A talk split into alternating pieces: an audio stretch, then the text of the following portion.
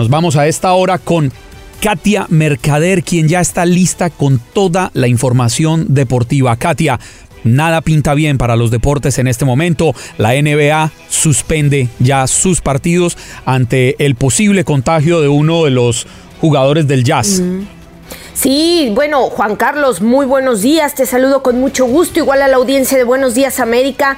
Caray, eh, ha sido, sí, una situación muy complicada, eh, la NBA ya se está viendo afectada. ¿Recuerdas que la semana y en el transcurso del anterior también se había hecho como una especie de convenio o alianza, por llamarlo de algún modo, entre la NHL, la NBA, la MLB, que había eh, tenido el tema de los juegos de pretemporada, los Spring Trainings, que se comprometían a llevar a cabo sí y solo sí con la condición, ¿no? De que esto no pudiera afectar. Bueno, ahora esto está alcanzando más allá, ¿no? Eh, la verdad es que creo yo que hacen bien en tener estas medidas preventivas debido a que pues es una situación que se te puede salir de control, sobre todo en eventos masivos, ¿no? Estamos viendo el tema de Italia, el tema de Europa y bueno, pues eh, la verdad es que... y como la Liga, Española, la Liga Española que también suspendió por dos semanas, la Conmebol también tiene suspendidos sus partidos Italia hasta finales de abril. Eh, entiendo también, eh, Katia, que ya la Liga MX tomó sus primeras medidas para los escenarios deportivos, ¿no? Sí, va tomando también medidas y están analizando ahora, a falta de una postura oficial, Juan Carlos, de que se puedan disputar juegos, sobre todo a puerta cerrada, ¿no? Para evitar esta, eh, o sea, el tema de, que haya mucha gente congregada, ¿no? En un mismo sitio. Hablando de cancelaciones, también en la Europa League, que el día de hoy tiene lugar, la sede de octavos de final, bueno, dos partidos han sido oficialmente pospuestos, con fecha aún por definir, Sevilla, Roma, Inter, Getafe. ¿Qué pasa? Pues que involucra a dos escuadras italianas y a dos españolas, ¿no? Hablábamos del tema de cómo está en Italia. Entonces estos partidos están ya pospuestos de manera oficial y se jugarán a fecha por definir. El resto de partidos sí se disputarán, se llevan a cabo, pero también con medidas. La mayoría serán a puerta cerrada, ¿no? Entonces, pues esta circunstancia afectó incluso ayer a la Champions League, ¿no? En donde el partido entre el Paris Saint-Germain y el Borussia Dortmund, pues se jugó a puerta cerrada, sin público en París. Es que, de verdad, ¿cómo cambia la esencia, Juan Carlos? De un deporte cuando no está el aficionado alentando a su equipo en la grada, ¿eh? Efectivamente, Katia, es decir, siempre he pensado que la, los, los hinchas, los seguidores son el jugador número 12 en una cancha. Sí, no, por supuesto, es que es definitivo, ¿no? Es, em, o sea, es como el alma, para mí es un poco como el alma, ¿no? De, los encuentros, porque si bien tienes a lo mejor un espectáculo deportivo frente a ti, eh, el que no haya nadie alentando es que pierde todo sentido, ¿no? Eh, esto también, eh, pues bueno, o sea, viene a, sacar a la luz varias cosas, o sea, el, el, cuestionamiento de por qué el partido de ayer entre Liverpool y Atlético de Madrid, pues se jugó a puerta abierta. Se queda un poco a consideración de las autoridades, sabemos que Inglaterra no es un país que hasta ahora ha estado tan afectado por el brote de coronavirus, pero bueno, eh, de cualquier manera es una medida preventiva, ¿no? Sin embargo, bueno, se decidió y el Liverpool, pues eh, con un resultado adverso, perdió dos goles por tres ante el Atlético, está eliminado de Champions League porque un global de 4-2 le da el pase al conjunto español. Para el Paris Saint-Germain fue un 2 0 en eh, el Parque de los Príncipes, que también le da el pase a cuartos de final y bueno, pues se rompen para ellos una racha de estar cayendo en octavos.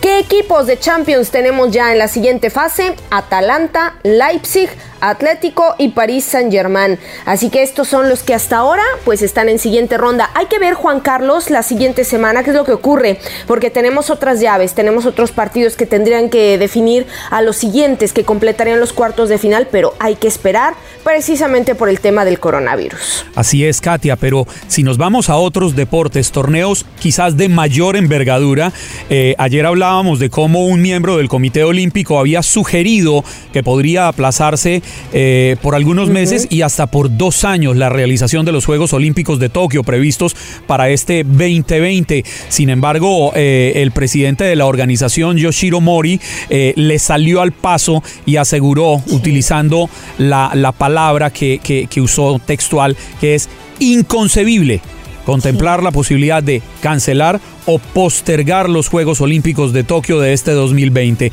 Katia, ¿qué piensa de esto? Eh, ¿Habrá que esperar un poco o, o seguimos adelante con los Juegos? Ay, Juan Carlos, fíjate, es un tema así como un poco álgido porque, bueno, eh, todo, todo podría indicar, ¿no? Que lo más viable para todos, ¿eh? Para todas las partes, o sea, para deportistas, para los atletas, pues, las delegaciones, para el público que vaya a asistir, que lo más prudente sería una, una eventual cancelación ante la situación que se vive, ¿no? En el mundo. Sin embargo, las autoridades japonesas parecen eh, estar con todo adelante. Yo entiendo que se pueden perder muchas cosas sobre todo económicamente, ¿no? En cuanto a derechos, en cuanto a pago de transmisiones, o sea, es mucho, mucho lo que se puede perder con una eventual cancelación y también pues cómo lo postergas, ¿no? A cuánto tiempo. Los calendarios en general son muy complicados, pero varios torneos que, eh, que otorgan boletos a la justa deportiva, eh, de repente pues también se han tenido que posponer, ¿no? Entonces, si tú no tienes, por ejemplo, a, pues a todos los atletas completos para asistir a la justa, pues es que es muy complicado. Yo no sé hasta dónde sea lo más conveniente y correcto que se tengan que posponer estos juegos, ¿no? Sería una pena, sería una lástima, pero pues también que, se pierde y que se gana. Es ponerlo en una balanza, ¿no? Y al final las autoridades yo creo que no lo van a posponer, Juan Carlos. Yo creo que eh, pues se van a llevar a cabo los Juegos Olímpicos de, de Tokio 2020, ¿eh? Claro, Katia, y es que como usted muy bien lo dice, las pérdidas serían multimillonarias, la afectación que podría eh, sufrir Japón por, por, por, postergar o cancelar estos Juegos Olímpicos que llevan años preparándolo sería grandísima. En, términos económicos hay que pensar en la infraestructura hotelera, la infraestructura eh, eh, de, de aeropuertos, las aerolíneas, cómo se han preparado a lo largo de todos estos años, pero me queda a mí es la gran incógnita. ¿Qué es más importante? Esa pérdida económica o arriesgarnos a una gran pérdida de vidas humanas en caso de que en un evento deportivo tan multitudinario como unos Juegos Olímpicos, que como bien sabemos se repiten cada cuatro años solamente, eh, tiene, tiene, una presencia de, de asistentes muy elevada. El riesgo es alto, ¿no? Sí, sí, por supuesto, por supuesto. O sea, imaginémonos que acuden atletas de todo el planeta, o sea, representando a cada país del planeta y con lo mismo delegaciones y con lo mismo afición.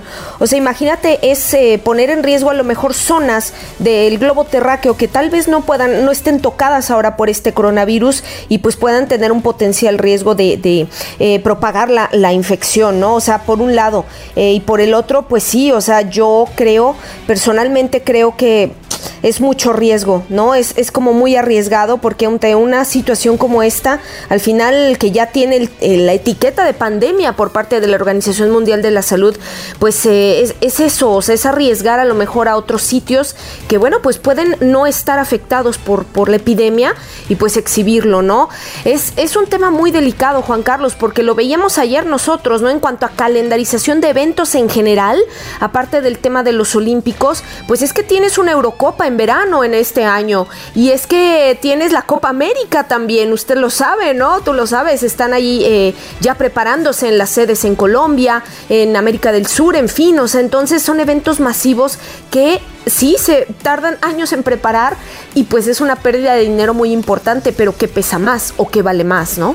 Sí, es la, gran disyuntiva que están enfrentando hoy en día, no solo el mundo de los deportes, sino el mundo económico, el mundo político. Vemos las medidas tomadas por el presidente Donald Trump y las están tomando los presidentes del mundo entero, Katia.